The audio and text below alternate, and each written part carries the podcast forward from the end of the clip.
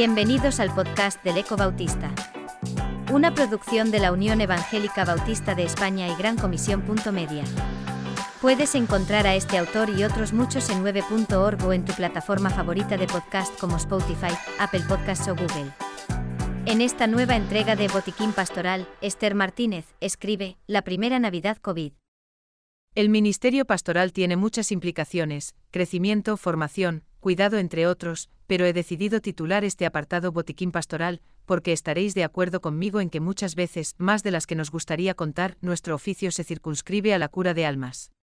Las tiritas, el dain, las gasas y en ocasiones, hasta el mismo bisturí, forman parte del ministerio. Cuántas heridas por sanar en nuestra propia vida y en la vida del rebaño. Hace algunos meses el coronavirus era un virus en la China.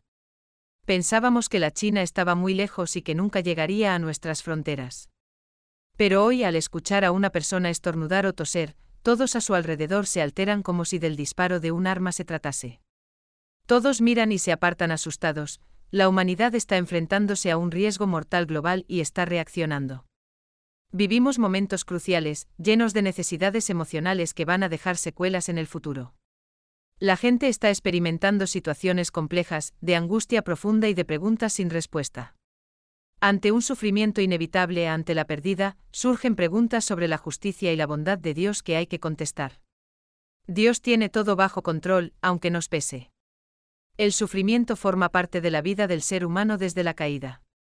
Lo que a muchos les cuesta aceptar es que el poder de Dios actúa salvíficamente en medio de él.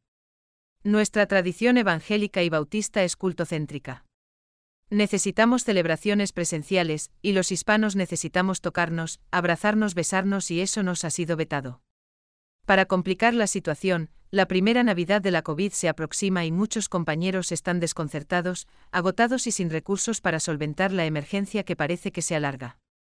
Este mes nuestras iglesias se llenaban de actividades, conciertos evangelísticos, cenas de iglesia, visitas a hospitales, portales de Belén improvisados en cada escuela dominical. Todo eso está vedado, ¿qué podemos hacer? Y lo más difícil, ¿qué podemos aprender y enseñar de todo esto? Y en lo personal, ¿cómo vivirlo como pastores, como familia, con comunidad pero sin ella? La soledad y la tristeza que muchos experimentan en Navidad se va a agudizar este año por el aislamiento social y por las pérdidas de algún ser querido. En esta fecha del año crece el número de suicidios. Me temo que el 2020 se incremente este número.